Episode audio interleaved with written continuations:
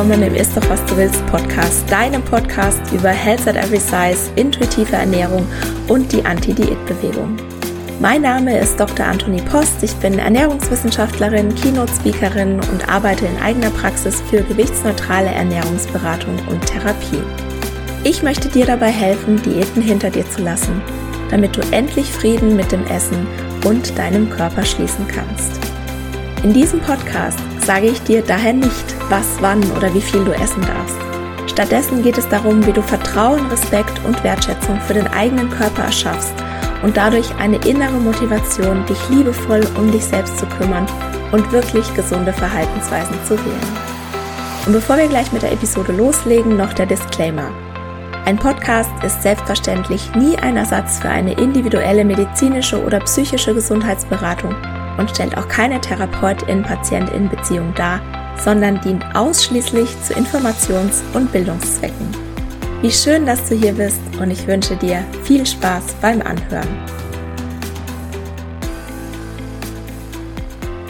Hallo und herzlich willkommen zu Episode 89. Heute habe ich endlich mal wieder einen Gast, eine Gästin im Podcast und zwar Julia Tank. Julia ist psychologische Psychotherapeutin, Wissenschaftlerin und macht aktuell ihre Doktorarbeit an der Universität Osnabrück zum Thema Körperbild bei Essstörungen.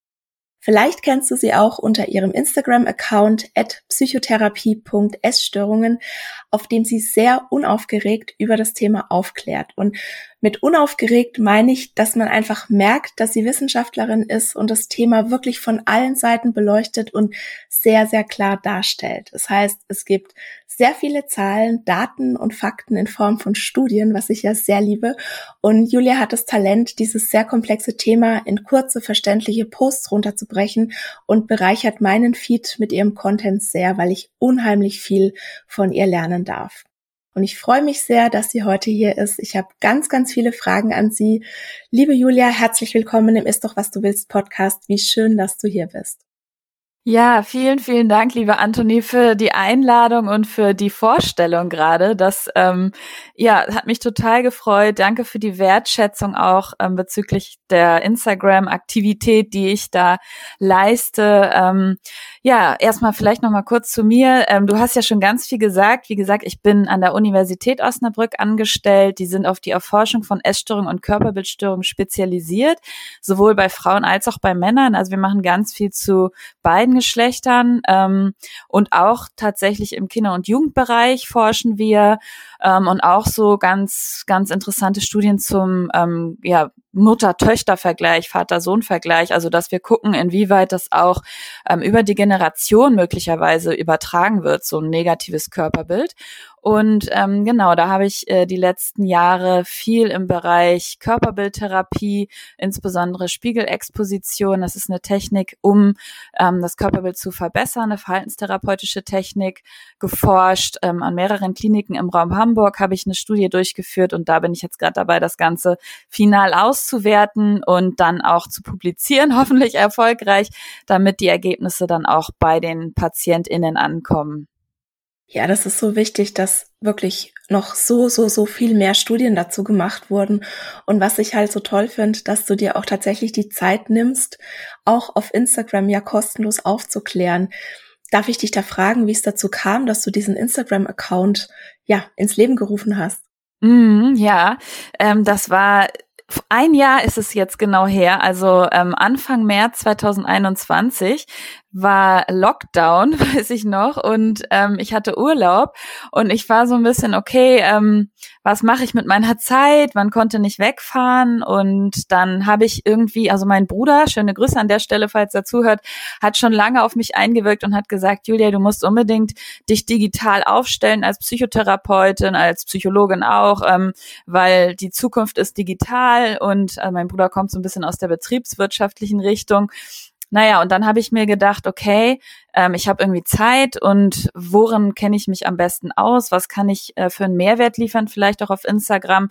Und habe dann eben auch, weil ich weiß, dass vor allem durch zahlreiche Inhalte, die auf Instagram eben sehr häufig gezeigt werden im Sinne von perfekte Körper, perfekt inszeniertes Leben, also alles Mögliche, ähm, Schlankheitsideal, Muskelideal, ähm, dass dadurch eben eher so ein negatives Körperbild und Essstörung auch eher gefördert werden, beziehungsweise es auch ein Risikofaktor darstellt. Und deswegen habe ich gedacht, okay, ich versuche da mal so ein Gegenbeispiel zu liefern, also nicht indem ich mich jetzt zeige, sondern indem ich einfach über die Zusammenhänge aufkläre, über Essstörungen versuche aufzuklären, weil ich auch gesehen habe, es gibt viele Recovery-Accounts von Betroffenen, die so ihren Weg teilen, wie sie es geschafft haben, die Essstörung loszulassen, was ich auch super wertvoll finde. Ähm, zum einen eben die Betroffenen-Sicht, aber ich habe eben gesehen, dass so die Sicht aus der Therapeutenperspektive, aus Psychotherapeutenperspektive und aus Forschungsperspektive eben irgendwie noch nicht so vorhanden war. Und da habe ich gedacht, ja, dann mache ich das, ähm, weil ich auch der Meinung war, dass ich da durch meine Arbeit am meisten Mehrwert liefern kann in dem dem Bereich. Und so ist das entstanden letztendlich. Ich würde mal sagen, das war Zeit, die sehr, sehr gut investiert ist und war. was natürlich auch immer voll spannend ist und was auch bestimmt viele HörerInnen interessiert. Wie kamst du denn eigentlich zum Thema Essstörungen? Kam das aus, aus eigener Erfahrung, also weil du selbst eine Essstörung hattest oder ein essgestörtes Verhalten oder war das eher zufällig, dass du zu diesem Thema kamst? Mhm. Da muss ich ein bisschen weiter ausholen tatsächlich. Ähm, also es. wir haben hier Zeit. wir haben ja Zeit.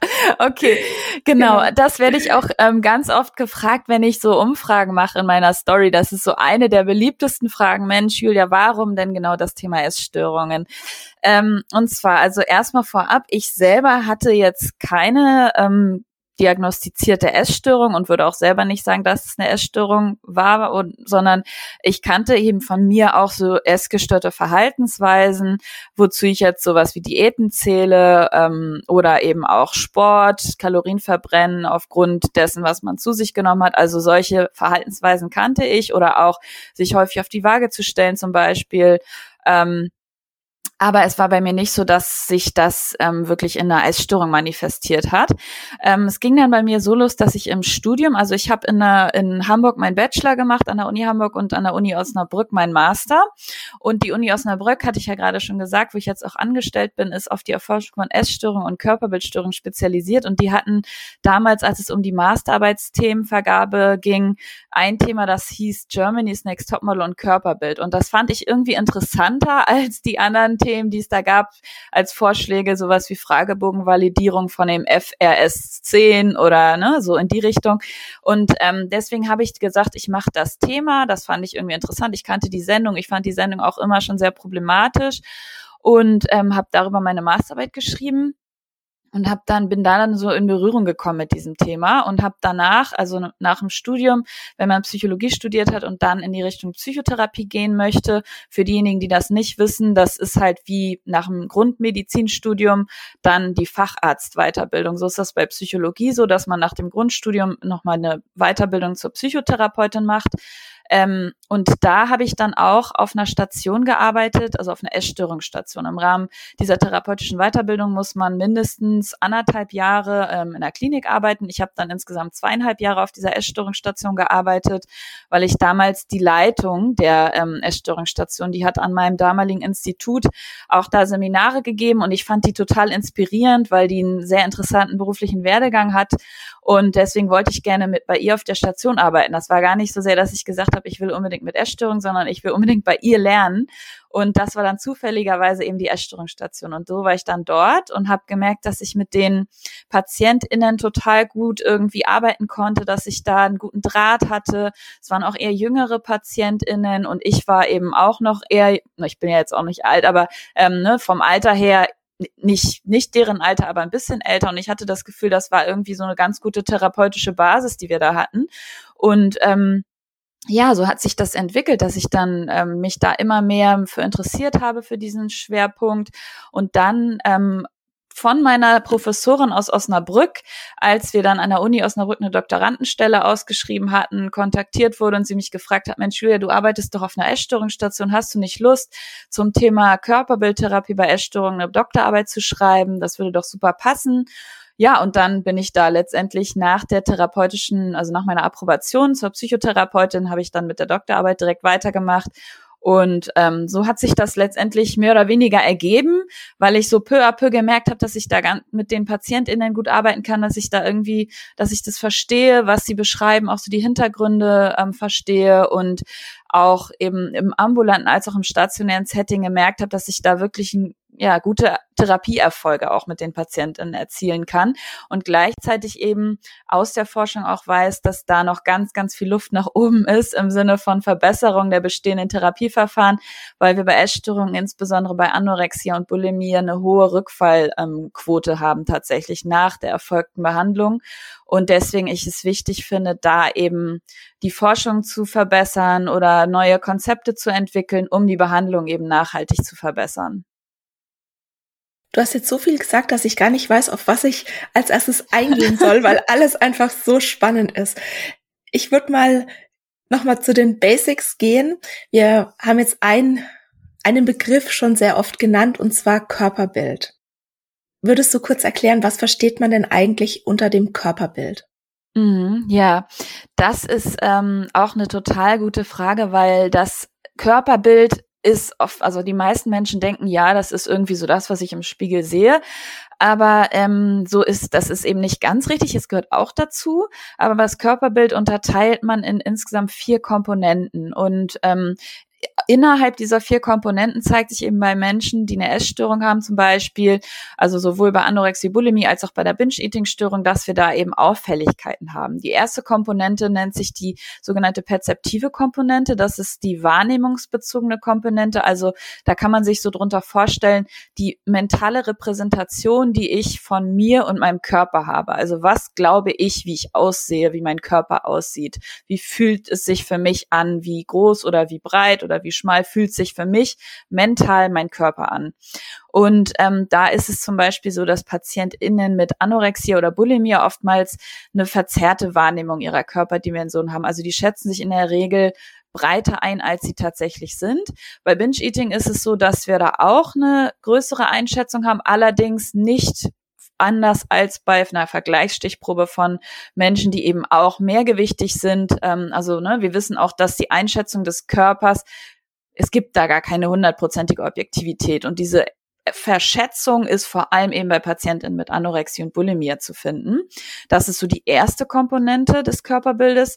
Dann kommen noch ähm, die affektive und kognitive Komponente, also Emotionen und Gedanken in Bezug auf den Körper. Die hängen auch oft miteinander zusammen. Kann man sich auch vorstellen, das, was ich über mich denke, das spiegelt sich auch in meinen Gefühlen wieder. Also wenn ich zum Beispiel denke, ich bin total unförmig und eklig, ähm, dann löst das eben auch Emotionen aus, wie zum Beispiel Unzufriedenheit oder Ekel oder Scham oder Schuldgefühle. Also diese Gedanken und Gefühle, die ich auf den Körper bezogen habe, die hängen eben eng miteinander zusammen und gehören auch zum Körperbild. Und ähm, dann die letzte Komponente ist die sogenannte behaviorale Komponente. Also das sind Verhaltensweisen, die sich dann äußern, die sich eben auch auf meinen Körper beziehen. Und da unterscheidet man nochmal zwischen dem sogenannten Body-Checking-Verhalten. Ähm, das bedeutet, es, oder das ist so ein ritualisiertes Kontrollverhalten in Bezug auf meinen Körper. Also zum Beispiel häufiges Wiegen oder Abmessen von meinen Körperdimensionen oder ähm, ja, gucken, ob sich meine Oberschenkel berühren oder ähm, ganz häufig in den Spiegel schauen. Also sowas sind alles Checking-Verhaltensweisen, wodurch ich versuche, meinen Körper zu kontrollieren. Und das Gegenstück dazu ist das sogenannte Avoidance-Verhalten, also das körperbezogene Vermeidungsverhalten. Das ähm, beinhaltet eben sowas wie das ich versuche eben mich gar nicht mit meinem Körper auseinanderzusetzen. Also die Vermeidung von Spiegeln zum Beispiel oder die Vermeidung von Aktivitäten, in denen mein Körper im Mittelpunkt steht. Klassiker wäre da sowas wie Schwimmbad oder Sauna oder auch körperliche Intimität ähm, oder auch das Tragen von weiter Kleidung, damit mein Körper irgendwie nicht auffällt, ne? Oder auch Tragen von dunkler Kleidung ist auch was, was man dazu zählen würde zu diesem körperbezogenen Vermeidungsverhalten. Und die Kombination aus diesen ganzen Komponenten, die ich gerade genannt habe, das ist im Prinzip dann das Körperbild und da auf diesen unterschiedlichen Bereichen zeigt sich dann eben, ob ich da eben ja Auffälligkeiten habe und äh, wir wissen eben bei PatientInnen sowohl mit Anorexie, Bulimie als auch Binge-Eating-Störung haben wir eben auf diesen Komponenten, die ich gerade aufgezählt habe, ähm, eben ausgeprägte negative Gedanken, ähm, Gefühle auch, die damit zusammenhängen und eben auch Bodychecking und Vermeidungsverhalten, was sich dann auf den Körper bezieht. Im Vergleich zu gesunden Populationen ist es ausgeprägter bei PatientInnen mit Essstörungen.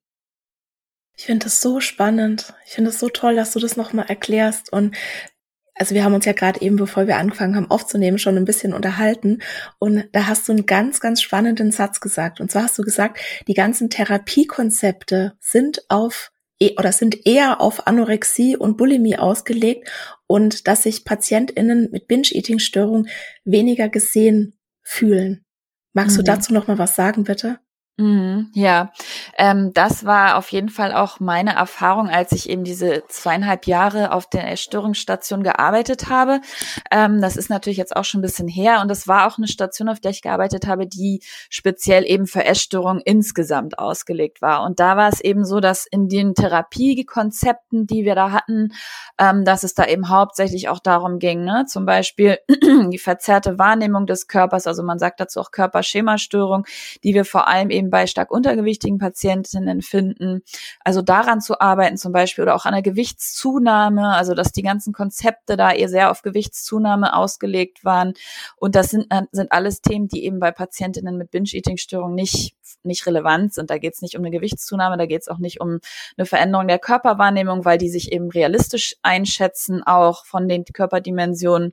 Und ähm, dass da eben auch Patientinnen mit Binge-Eating-Störung häufig sehr unterrepräsentiert waren. Also es waren weniger prozentual als mit äh, Anorexia und Bulimia. Und dass sie auch deswegen oft so das Gefühl hatten, irgendwie passe ich hier gar nicht so richtig rein. Ne? Weil dann auch in den Therapiemanualen zum Beispiel, wenn da so Körper aufgemalt sind und es dann darum ging einzuschätzen, wie ich meine Körper, meinen Körper wahrnehme, das waren dann eben eher schlanke Körper, die da aufgemalt waren. Also es gab ganz, ganz viele Punkte, wo ähm, ich gemerkt habe und auch die Patientinnen das eben ausgesprochen haben, dass sie sich da weniger gesehen fühlen in diesem Therapiekonzept. Ich weiß aber auch, dass es Stationen gibt tatsächlich, ähm, in, in zum Beispiel Beispiel in anderen Kliniken, die auch wirklich spezialisiert sind auf die Behandlung von Binge-Eating-Störungen. Da gehe ich jetzt davon aus, dass es da anders ist, aber auf so, ich sag mal, Essstörungsstationen, wo man Ess, wo, wo alle Essstörungen behandelt werden, ähm, ist es eher so, dass die Manuale, die Konzepte Binge-Eating-Störung, zumindest als ich noch da gearbeitet habe, weniger im Fokus haben als Anorexia, Bulimia. Und das ist ja auch etwas, was wir auch in der Forschung sehen. Ne? Also, dass auch in der Forschung zum Beispiel zu Anorexie und Bulimie schon ganz, ganz viel geforscht wird und Binge-Eating einfach dadurch, dass auch die Diagnose ja später eingeführt wurde als ähm, eigenständige Diagnose. Das war ja ganz lange noch unter sonstige Essstörung kodiert. Ähm, und dass das eingeführt wurde überhaupt, dass man jetzt sagt, das ist eine Binge-Eating-Störung, das gibt's ja noch nicht so lange wie die beiden anderen Hauptdiagnosen. Und ich glaube, damit hängt das natürlich auch zusammen. Ja, mir war das gar nicht so bewusst. Und tatsächlich habe ich das aber auch irgendwie in diesem Podcast hier so fortgeführt, ne? Also ganz unbewusst, weil ich habe nämlich jetzt schon einige Nachrichten bekommen von HörerInnen, dass zwar Bulimie und Anorexie jetzt auch schon mal häufiger immer wieder hier ein Thema im Podcast waren, aber das Binge-Eating bisher nur sehr wenig vorkam. Und du bist jetzt einfach der perfekte Gast, um diese Lücke zu schließen. Könntest du mir mal kurz oder den HörerInnen und mir mal kurz erklären, was denn Binge-Eating genau ist? Mhm. Ja, und ähm, das ist nämlich nochmal kurz zu dem, was du gerade gesagt hast, das kriege ich auch ganz oft als Rückmeldung auf meinem Instagram-Account, dass da Betroffene sagen, Mensch, kannst du nicht ein bisschen mehr zu Binge-Eating machen, weil ähm, ne, in vielen Posts finden sich einfach Anorexie- und Bulimie-PatientInnen eher wieder als Binge-Eating-PatientInnen. Und das ist das, was du auch gerade gesagt hast, dass ich das eigentlich gar nicht möchte, aber trotzdem einfach durch die Forschung, die da so ähm, wo so eine Disbalance einfach da ist, dass man da automatisch oder ich in dem Fall wahrscheinlich mehr Inhalte zu den beiden anderen, ähm, wo, wo, wo Patientinnen mit diesen Störungsbildern sich mit identifizieren können. Deswegen finde ich das auch so wichtig, dass wir da über Binge-Eating-Störung sprechen. Also ähm, eine Binge-Eating-Störung ist auch ähm, eine Form der Essstörung, bei der Betroffene ähm, regelmäßige Essanfälle haben. Also wichtig ist nochmal auch die Definition eines Essanfalls, weil ich auch ganz häufig von Patientinnen mit Anorexia zum Beispiel höre, ja, ich hatte einen Essanfall. Ähm, und ein Essanfall kann natürlich erstmal auch was total Subjektives sein. Es kann auch jemand eben sagen, für mich war das, hat sich das wie ein Essanfall angefühlt. Aber wichtig ist eben da nochmal, dass bei Binge-Eating, um wirklich auch die Diagnose zu stellen, der Essanfall eine klare Definition hat. Und zwar ist ein Essanfall so gekennzeichnet, dass über eine kurze Zeit, also über zwei Stunden, mit dem Gefühl von Kontrollverlust eine extrem große Menge Nahrung zu sich genommen wird, die für die meisten Menschen als sehr groß, also extrem groß eingeschätzt wird. Also es ist dann nicht eine Tafel Schokolade und eine Tüte Chips, sondern es sind wirklich ganz große Mengen an Nahrung, die dann eben auch mit dem Gefühl von Kontrollverlust schnell zu sich genommen werden. Und das Ganze ähm, passiert eben regelmäßig, mindestens einmal die Woche und auch über einen langen Zeitraum. Ähm, ich meine, es sind drei, über drei Monate regelmäßig. Also es ist jetzt nicht mit, wenn man einmal so einen Essanfall hatte, hat man nicht automatisch gleich eine Binge-Eating-Störung.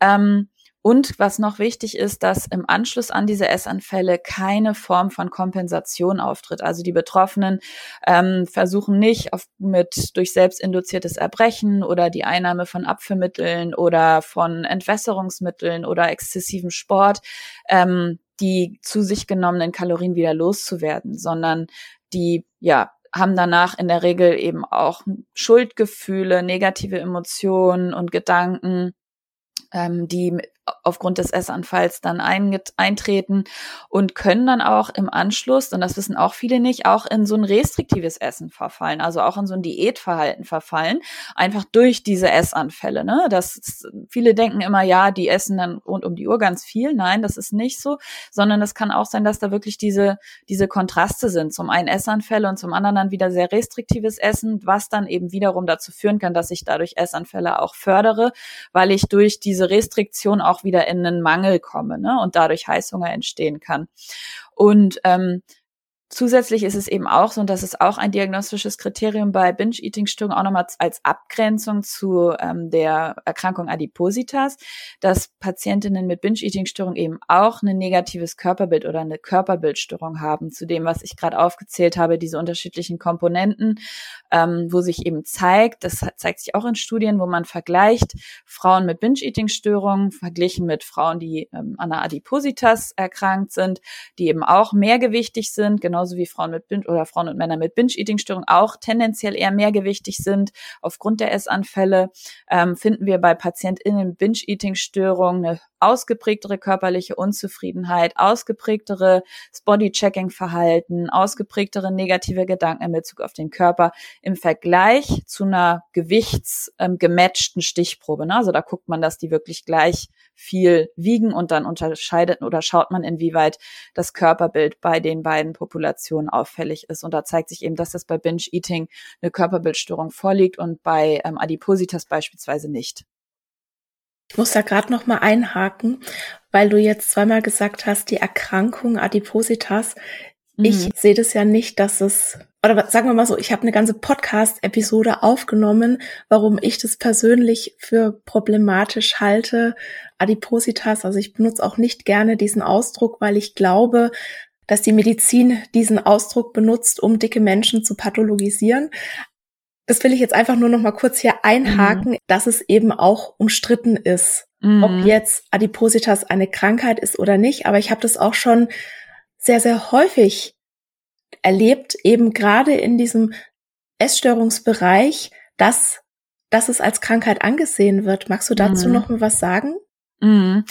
Also da bin, bin ich total bei dir. Ne? Also ich bin da, ich habe das jetzt so benannt, weil vor allem in der Forschung wird es ja oft auch ähm, ne, als Krankheit äh, benannt und dann eben vor allem auch in diesen Studien, in denen man dann vergleicht, wie ist da das Körperbild, nochmal als Abgrenzung zu Binge-Eating-Störungen, äh, finden wir da eben nicht diese Körperbildstörung bei ähm, ja, bei den Studien, die das untersuchen. Und ähm, ich sehe das aber an sich auch genauso wie du, dass ich da der Meinung bin, dass dieses, ähm, ja, das die Adipositas-Erkrankung letztendlich oder die Stoffwechselerkrankung, wie sie ja dann auch benannt wird, dass da ähm, ganz viel mit reinspielt, einfach in unserer Gesellschaft an Stigma, ne? Und was dann dazu führt, dass Betroffene da in eine bestimmte, ja, eine bestimmte Schublade gesteckt werden. Ich finde es gerade so bezeichnend irgendwie, weil wenn du ja Studien liest, da ist ganz, ganz viel ähm, Weight Bias drin, da ist ganz viel Stigmatisierung drin. Und ich hatte nämlich auch gerade so das Gefühl, du bist jetzt gerade so in diesen Wissenschaftlerinnen-Modus umgeswitcht und hast aus diesen Studien sozusagen zitiert. Und mhm. deshalb habe ich da jetzt auch nochmal nachgehakt, weil ich hatte nämlich auch eher von deinen Posts ja den Eindruck, dass du das nicht als Erkrankung ansiehst. Mm, genau. Und vor allem ja auch, was wir ja auch in der Forschung ganz viel noch drin haben, ist das Thema BMI. Ne? Also ähm, das sehe ich natürlich auch sehr zwiegespalten und trotzdem wird es in ganz, also in allen Studien eigentlich noch mit erhoben. Ähm, und wenn man sich da einliest, dann sieht man auch, dass BMI überall weiter und weiter und weiter ge äh, gegeben wird als Maß, was ich auch sehr kritisch sehe persönlich. Mhm. Ne? Und ich finde es auch wichtig, das zu, das zu benennen als kritische Punkte. Mhm. Du hast ja letzt einen Beitrag gepostet, dass nur sechs Prozent, also du hast eine Studie zitiert in einem Beitrag auf Instagram, dass nur sechs Prozent aller Menschen in einer Essstörung laut BMI auch tatsächlich untergewichtig sind. Ja. Und ich wusste ja, dass mehr Menschen in einer Essstörung kein Untergewicht haben, aber ich muss sagen, die Zahl, die hat mich doch dann wirklich sehr, sehr schockiert. Ich meine, wie kann es sein, du hast ja gerade eigentlich selber schon angesprochen, wie kann es sein, dass wir den BMI immer noch in den Diagnosekriterien für Essstörungen haben und dass wir von atypischen Essstörungen sprechen, wenn jemand nicht untergewichtig ist? Mm. Ja, Was läuft da falsch? Ja, sehe ich genauso. Also es soll ja jetzt im ICD-11 soll er ja auf 18,5 angehoben werden als Kriterium für Anorexia.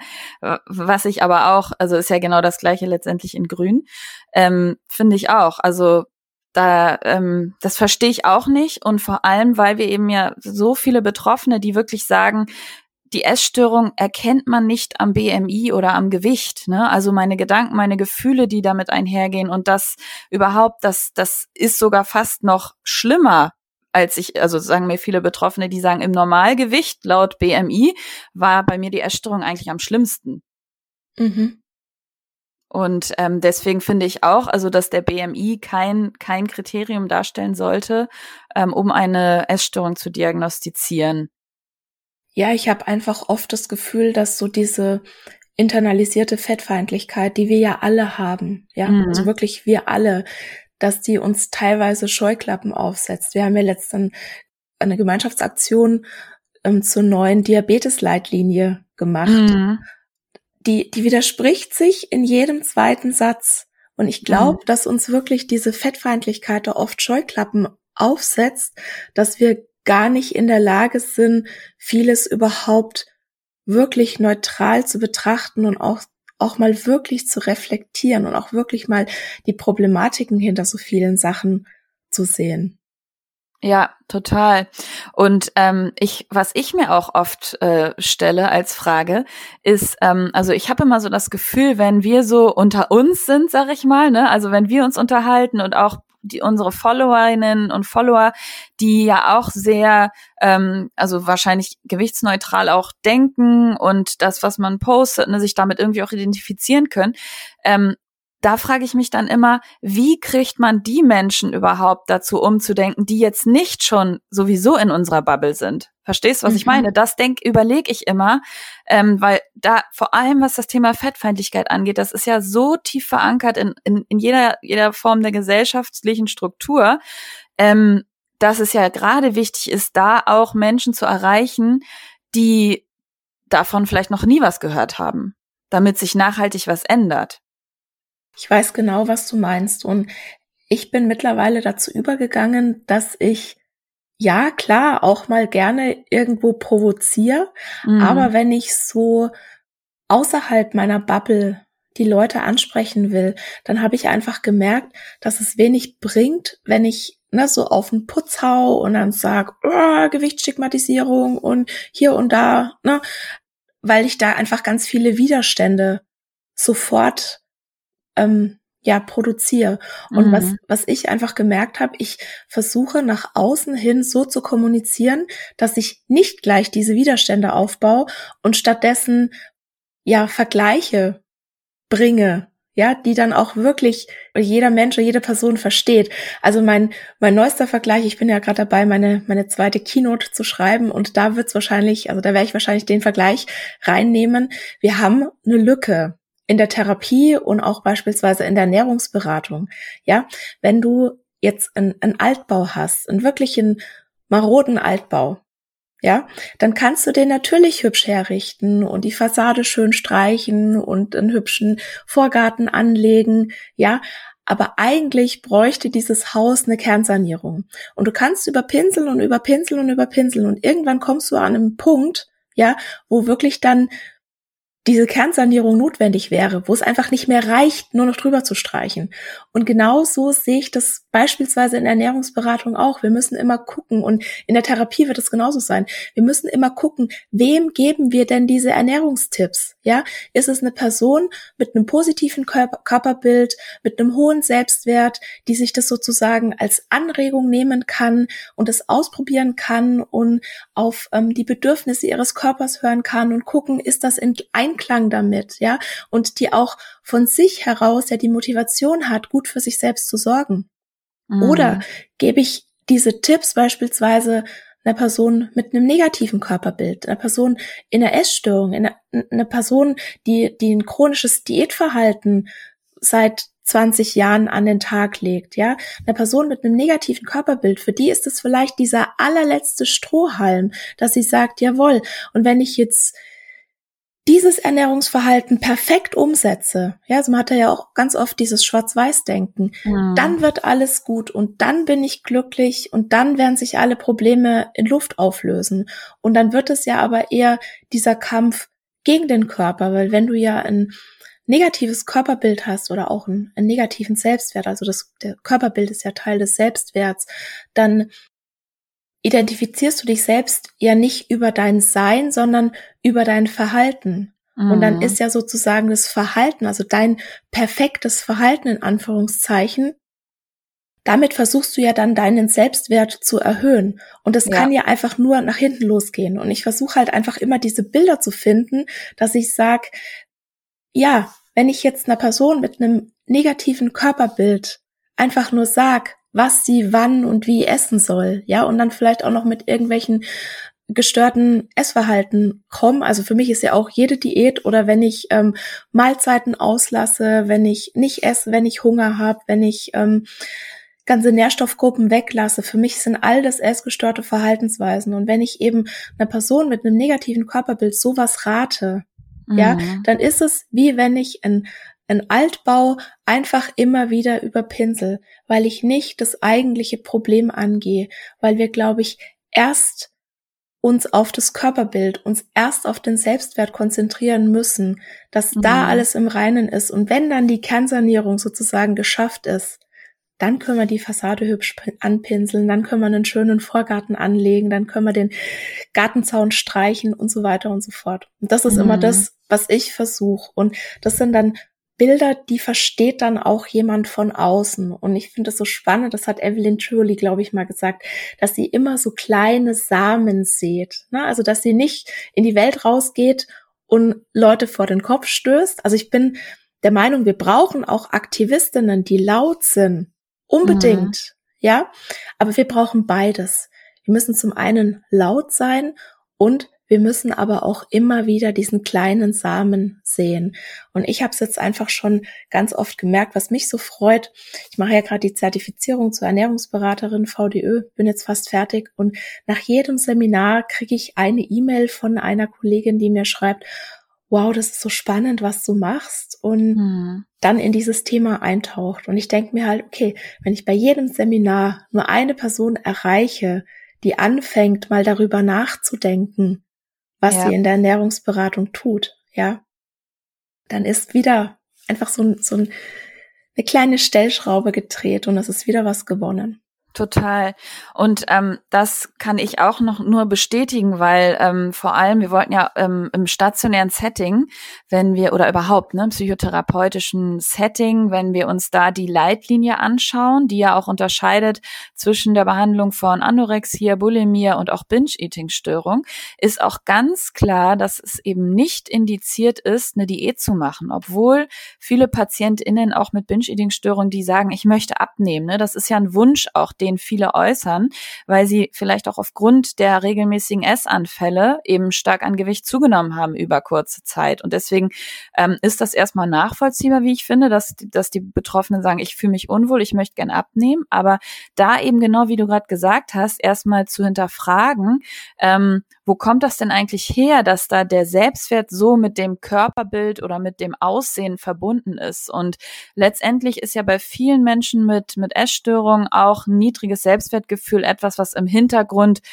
vorhanden ist und was über das Äußere, über externe Faktoren wie das Essen oder über den Körper oder Kontrolle, die, die ja mit einhergeht, wenn man eben das Essen versucht zu kontrollieren, über Diäten zum Beispiel, ähm, was sich dadurch aber nicht verändern lässt. Und deswegen ist da auch ein ganz wichtiger Ansatzpunkt in der Psychotherapie eben das Selbstwertgefühl von dem Körperbild und von dem Aussehen zu entkoppeln, damit das eben ne, nicht mehr, ja, versucht wird, im Außen irgendwo das Selbstwertgefühl zu stabilisieren.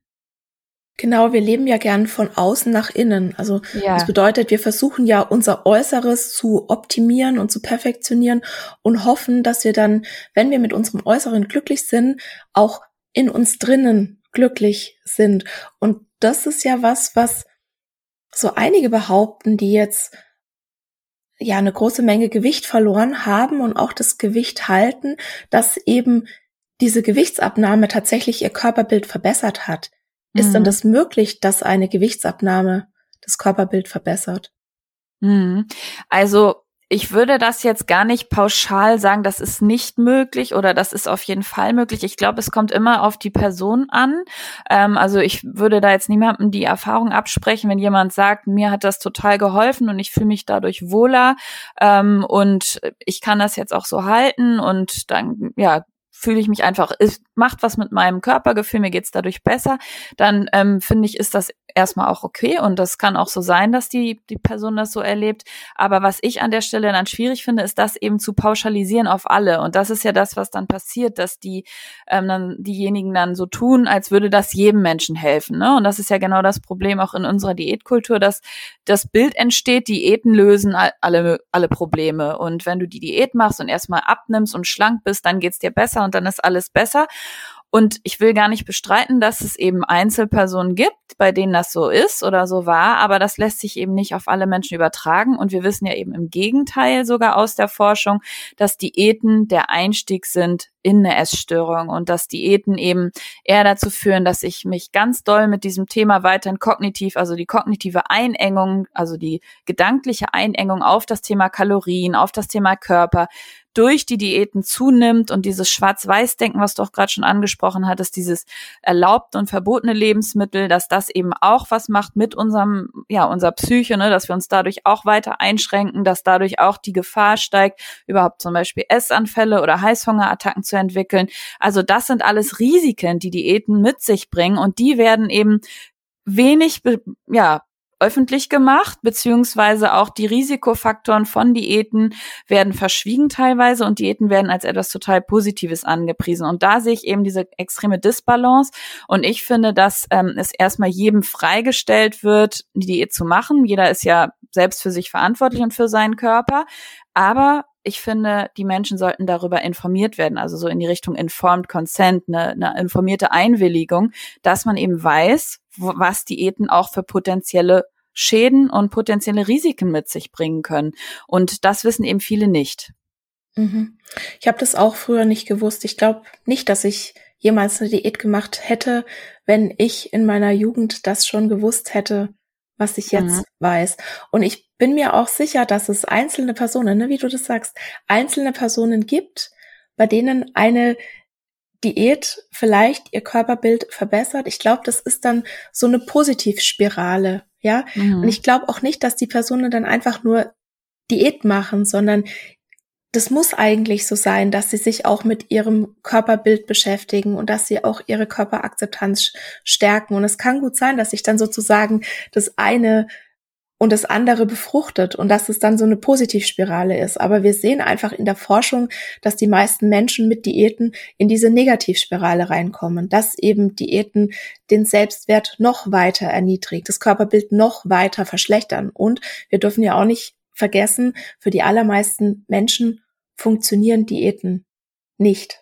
Genau, das kommt Nicht auch noch langfristig. Hinzu. Ja, ja, genau. Ja. Also überhaupt kein nachhaltiger Ansatz, ne? Das ist eben auch so der Punkt. Das ist für viele kurzfristig dann ein Gewichtsverlust eintritt, aber langfristig gesehen sogar die Person danach mehr wiegen und der Stoffwechsel ähm, ne, ja in Mitleidenschaft gezogen. Also dass wir unserem Körper damit viel mehr Schaden zufügen als Nutzen. Und ähm, das fehlt mir eben in der Debatte um die Diäten von also von Seiten der Diätindustrie, dass äh, da eben eine sehr einseitige und auch finanziell orientierte Darstellung ähm, erfolgt. Und die ganzen Dinge, ne, die wir gerade besprochen haben, irgendwie so unter den Tisch gekehrt werden. Absolut. Und dadurch, dass es ja immer wieder Personen gibt, die eben ne, zeigen, dass es ja möglich ist, haben wir auch alle wie so eine Art selektive Wahrnehmung und hoffen ja auch, ne, dass wir dann die Ausnahme sind. Und das hatten wir ja auch schon mal drüber gesprochen, dass wir eben beide häufig Fragen von Menschen mit Mehrgewicht bekommen, die abnehmen wollen, also die den Wunsch haben, weniger zu wiegen. Ne? Also gerade jetzt auch Menschen in der Binge-Eating-Störung, die vielleicht Gewicht zugenommen haben durch die Binge-Eating-Störung und die aber schon so aufgeklärt und so reflektiert sind, dass sie wissen, dass eben Diäten nicht die Lösung sind. Und ne, du hast mir ja auch geschrieben, das ist ein echtes Dilemma und ich sehe das ja. auch so. Vor allem, wenn halt auch noch vielleicht Leidensdruck da ist aufgrund des Gewichts. Und es ist für mich immer so ein bisschen die Frage, ja, was man dann macht. Also ich definitiv helfe niemandem beim Abnehmen. Also ich unterstütze das nicht, wenn jemand vorsätzlich Gewicht verlieren will. Also ich sage dann auch die Beratungen ab, wenn da bei mir jemand nachfragt. Mhm. Und was ich halt mit meinen äh, Klientinnen und Patientinnen versuche rauszuarbeiten, ist, was eben mal abgesehen vom Gewicht positiv ist wenn mhm. du lernst, deinen Körper mehr zu akzeptieren, wenn du anfängst, intuitiv zu essen, wenn du anfängst, dich aus Freude zu bewegen, also wenn du anfängst, die Prinzipien von Health at Every Size in dein Leben zu holen. Und schon allein dieser, dieser neue Brain Space, den du hast, ja, der vorher wirklich mit Diäten und Plänen und Kalorien zählen und was weiß ich, was alles belegt war, dass der jetzt frei ist. Also, dass du Zeit für wichtige Dinge hast, dass du Familien feiern und Feste wieder genießen kannst, weil du eben nicht die ganze Zeit an die Kalorien denkst, ne, oder, oder an, an, an, an in einer anderen äh, sozialen Situation, wo du einfach immer Angst haben musst, wow, das gefährdet jetzt meine Diät und dass du dich wieder mit deinem Körper verbindest, auch einfach diese Erfahrung zu machen, dass Glück und Zufriedenheit keine Sache des Aussehens sind, also wirklich wieder den, den Selbstwert vom Körper zu trennen. Mhm. Ja, und auch, was ich ja ganz oft sehe, ist in meinen, in meinen Beratungen, dass es Attacken einfach viel weniger werden und teilweise sogar verschwinden, wenn eben eine Restriktion das Problem war. Also wenn ja. dann meine Klientinnen sich erlauben, wieder die Lebensmittel oder wieder alle Lebensmittel zu essen und zwar uneingeschränkt und ich kann das aus eigener Erfahrung auch sagen, dann verlieren Lebensmittel die Macht über dich. Und ja, mir gibt mir gibt es gar nichts mehr, also ja, ich tröst mich auch manchmal mit Essen, das ist auch völlig okay. Aber mir gibt es gar nicht mehr, gar nichts mehr, so große Mengen zu mir zu nehmen und damit zu versuchen, die Gefühle zu betäuben. Das mhm. ist für mich keine Strategie mehr, seitdem ich dieses Restriktive aufgegeben habe, die irgendwie für mich wirkt. Also ich habe auch jetzt wirklich andere Bewältigungsmechanismen gelernt. Und um jetzt nochmal zu den zu der Binge-Eating-Störung zurückzukommen, ähm, was ist denn da sozusagen anders in der Therapie? Also wie, wo wird denn da angesetzt? Mhm. Also erstmal, was auch wichtig ist zu wissen, dass die ähm, Therapie von Binge-Eating-Störung im Vergleich zu Anorexie und Bulimie sehr erfolgreich ist.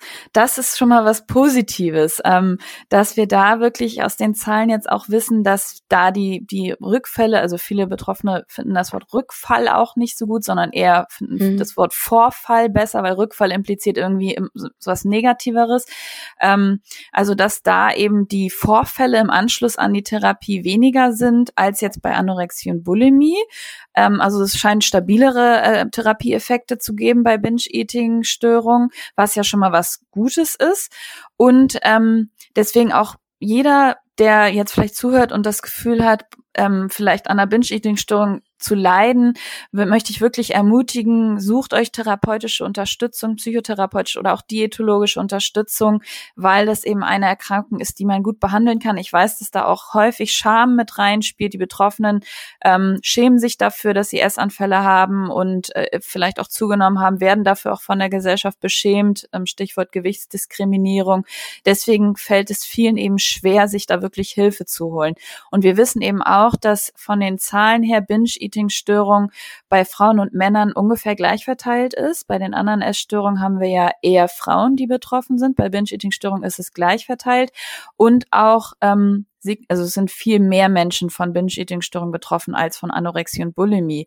Und das spiegelt sich aber auf der anderen Seite in der Therapie, was ich gerade gesagt habe, auf den Stationen zum Beispiel nicht wieder. Da ist es eher andersrum. Deswegen geht man davon aus, dass eben wieder eine hohe Dunkelziffer haben an Menschen, die sich eben nicht trauen vielleicht oder beschämt sind, sich Hilfe zu suchen.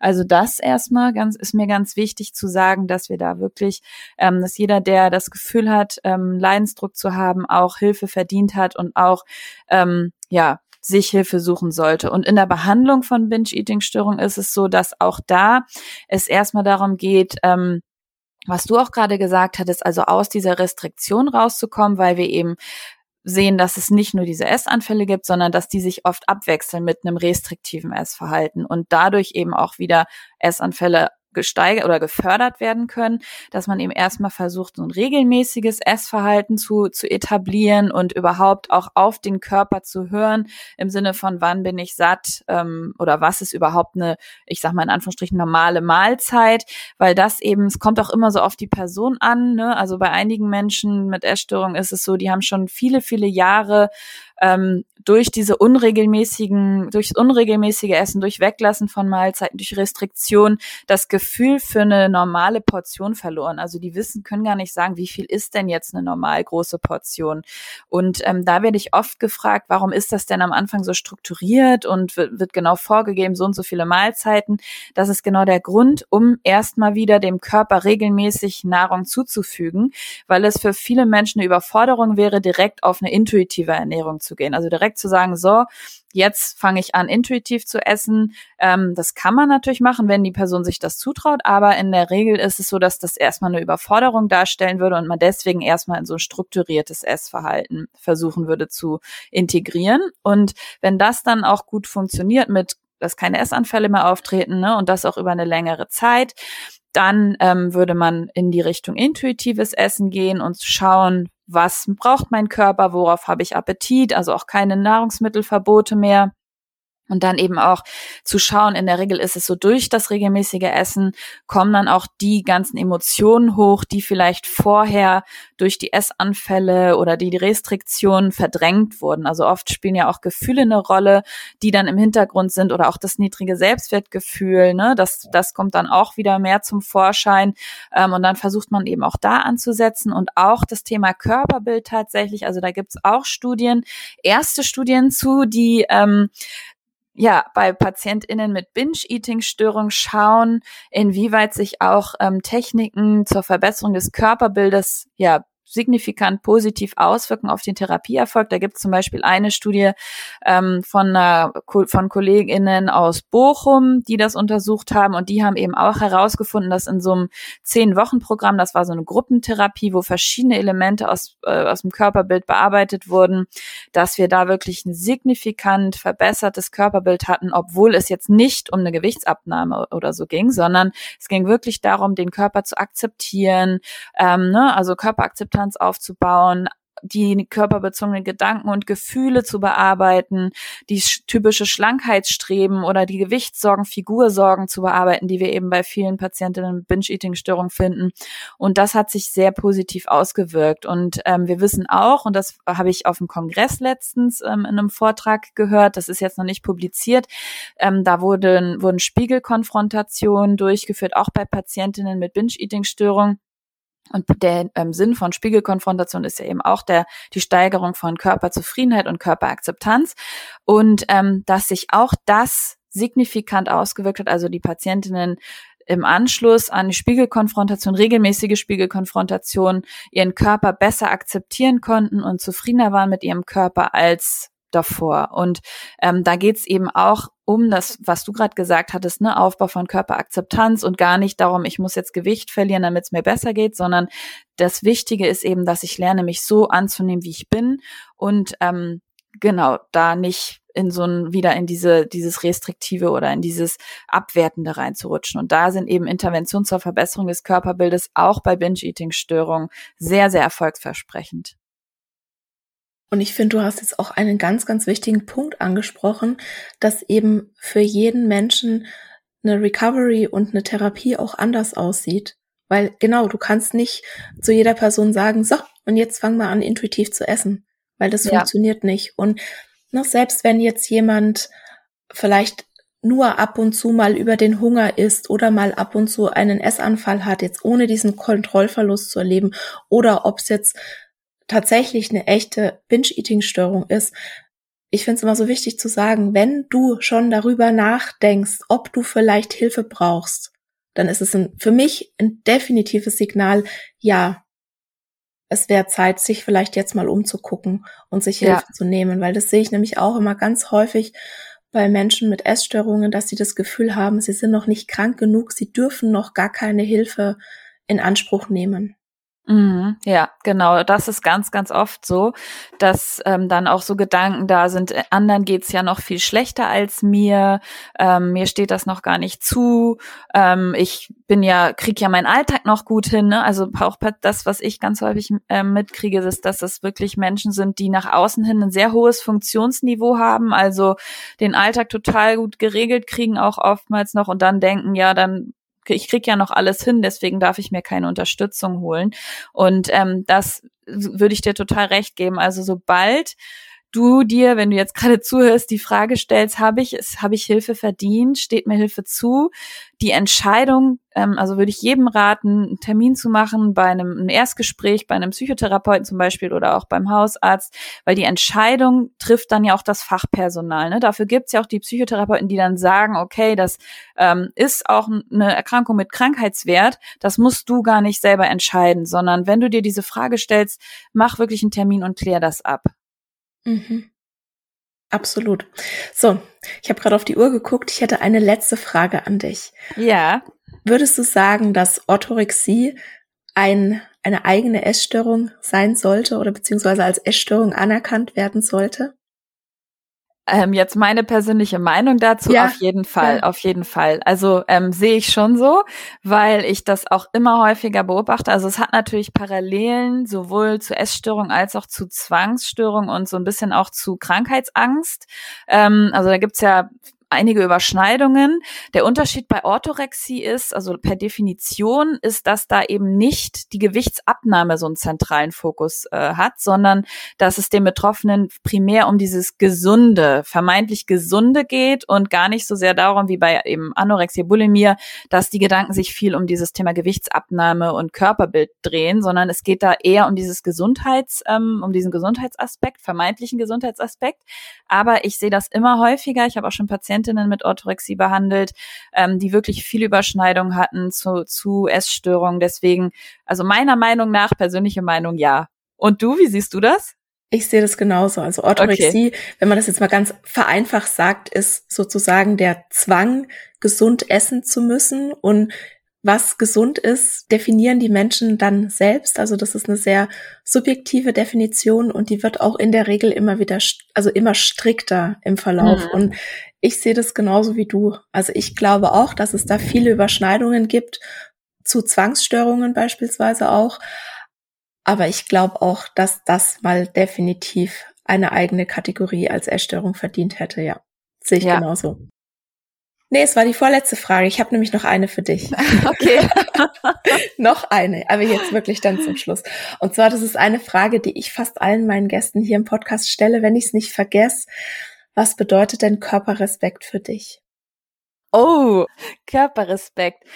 Ja, also das bedeutet für mich eigentlich, ähm, oder nicht eigentlich, das bedeutet für mich, dass wir jeden jedem Körper, unabhängig davon, wie, wie er aussieht, identisch viel Achtung und Wertschätzung und Respekt gegenüberbringen, also sowohl unserem eigenen als auch ähm, anderen Körpern und alle Menschen unabhängig vom Körper die gleichen Chancen in unserer Gesellschaft haben? Oh, ich stelle diese Frage so gern, weil wirklich alle meine Gäste immer was völlig anderes antworten und ich oh Gott, habe ich was falsches Antwort, gesagt? Nein, ich finde jede Antwort immer so toll und so treffend. Also das ist wirklich, ist eine tolle Frage, muss ich echt ja. sagen. so, Julia, magst du vielleicht ganz zum Schluss noch sagen, wo man dich finden kann? Ja, sehr gerne. Also erstmal, Anthony, vielen, vielen Dank, dass du mich überhaupt eingeladen hast. Äh, zu dir muss ich noch einmal sagen, ich bin nämlich ein Riesenfan von deinem Podcast und von deiner Seite, auch schon bevor ich überhaupt angefangen habe mit Instagram. Das wollte ich noch einmal sagen, hätte ich nie gedacht, dass ich hier selber mal mich äh, zu Wort äußern darf. Ähm, und mich findet man über Instagram ähm, unter psychotherapie.essstörungen mit drei S und OE. Oder ähm, wenn man zufällig in Osnabrück ist, kann man mich auch da an der Uni antreffen. Da bin ich ja angestellt als wissenschaftliche Mitarbeiterin. Ähm, und ansonsten in Hamburg. Aber wenn ihr mich seht, könnt ihr mich gerne, gerne jederzeit ansprechen. Ja, ich freue mich auf jeden Fall auch, falls ihr Rückmeldung habt zu dem Podcast oder zu irgendwelchen Dingen, die wir besprochen haben, könnt ihr euch auch jederzeit an mich wenden. Fragen zu Psychotherapie, zu Essstörungen. Schreibt mich gern an über Instagram. Ich versuche da wirklich alles so gut wie möglich zu beantworten. Danke dir. Also danke, dass du da warst. Danke für das tolle Kompliment. Das kann ich absolut zurückgeben. Du hast auch noch eine Homepage, oder? Habe ich das Ach so. richtig im Kopf? Ja, genau. Ich habe noch eine ja. Homepage, Julia Tank mit CK, alles in einem Wort.com. Die habe ich auch auf meinem Instagram, auf meiner Instagram-Seite. Und ähm, ja, genau, da könnt ihr auch noch euch durchklicken, wenn ihr euch noch ein bisschen äh, was zu mir durchlesen möchtet. Ich danke dir ganz herzlich für dieses spannende Gespräch. Ich danke dir. So, das war's für heute und nächste Woche geht es hier im Podcast um Selbstwert und Selbstabwertung. Und du kannst wirklich gespannt sein und das ist definitiv eine Episode, die an die heutige anknüpfen wird. Und dann bleibt mir noch zu sagen, vielen Dank, dass du uns heute deine Zeit geschenkt hast und ich freue mich, wenn du nächste Woche auch wieder dabei bist. Und das war's für heute. Ich danke dir von Herzen fürs Zuhören und hoffe, dass dir die Episode gefallen hat und dass du ganz viel für dich mitnehmen konntest.